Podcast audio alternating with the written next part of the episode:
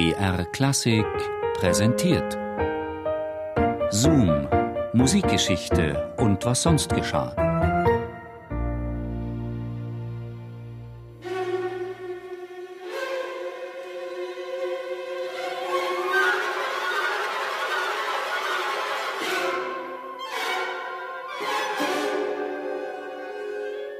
Meine Jugend war eine Zeit des Wartens auf den Augenblick, als ich alle und alles, was damit zu tun hatte, zum Teufel jagen konnte. Igor Strawinskys Vater war erster Sänger an der Oper St. Petersburg, die Familie wohlhabend. Doch Igor fühlte sich in allem, was er tat und wünschte, unverstanden. Die Eltern sahen kein besonderes Talent in ihm und deshalb keine Notwendigkeit, ihn musikalisch zu fördern. Dabei wusste Igor schon mit neun Jahren, dass er Komponist werden wollte und kämpfte um jede Unterrichtsstunde. Andererseits hatte Strawinski das große Glück, Anfang des 20. Jahrhunderts in St. Petersburg aufzuwachsen, einer Stadt voller Dynamik, in der sich die russische Avantgarde formierte. Motor dieser Gruppe, die sich Welt der Kunst, Mir Iskustva nannte, war Sergei Diaghilev. Ein vor Energie strotzender Impresario, der die geniale Gabe besaß, die bedeutendsten Künstler um sich zu scharen. Er organisierte im Ausland bahnbrechende Ausstellungen, Konzerte und gab ein Kunstmagazin heraus. Seine größte Leidenschaft gehörte jedoch der Musik und seiner Tanztruppe, den Ballet Russe. Strawinski, den seine Eltern zwangen, Jura zu studieren, der aber regelmäßig Kompositionsunterricht bei Rimski-Korsakow nahm, fühlte sich zu Diaghilev magisch hingezogen. Wenn er nur einmal für ihn und seine Ballet Russe komponieren dürfte. Bald sollte er die Chance seines Lebens bekommen. Diaghilev wollte im Mai 1910 ein neues Stück in Paris uraufführen. Ein Ballett, das von einem russischen Fabelwesen erzählt, dem Feuervogel. Mit seinem Choreografen und Solotänzer Fokin entwickelte Diaghilev das Libretto. Dem jungen Strawinski erzählte er von seinen Plänen.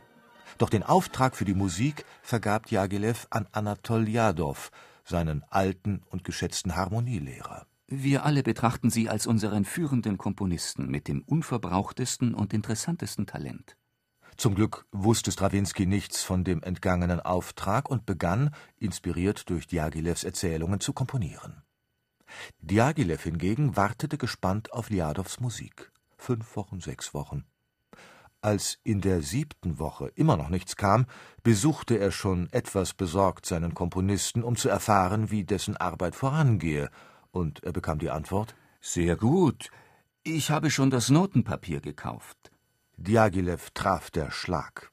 Das Theater in Paris war gebucht, die Tänzer mussten mit den Proben beginnen, und noch nicht eine Note stand auf dem Papier. Diaghilev erinnerte sich an Igor Strawinski, rief ihn an und musste zu seinem großen Erstaunen feststellen, dass Igor bereits die ersten Stücke für den Feuervogel komponiert hatte. Großer Pluspunkt für Strawinski. Da keine Minute länger mehr getrödelt werden durfte, drängte Diaghilev darauf, dass Strawinski gleich mit seinem Choreografen Fukin zusammenarbeitete. Der Zeitdruck machte Strawinski Angst, doch er wäre der Letzte gewesen, das zuzugeben. Das war die Gelegenheit. Also stürzte er sich zusammen mit Fukin in die Arbeit. Fukin berichtete. Strawinski spielte und ich mimte den Zarewitsch, wobei der Flügel als Mauer diente.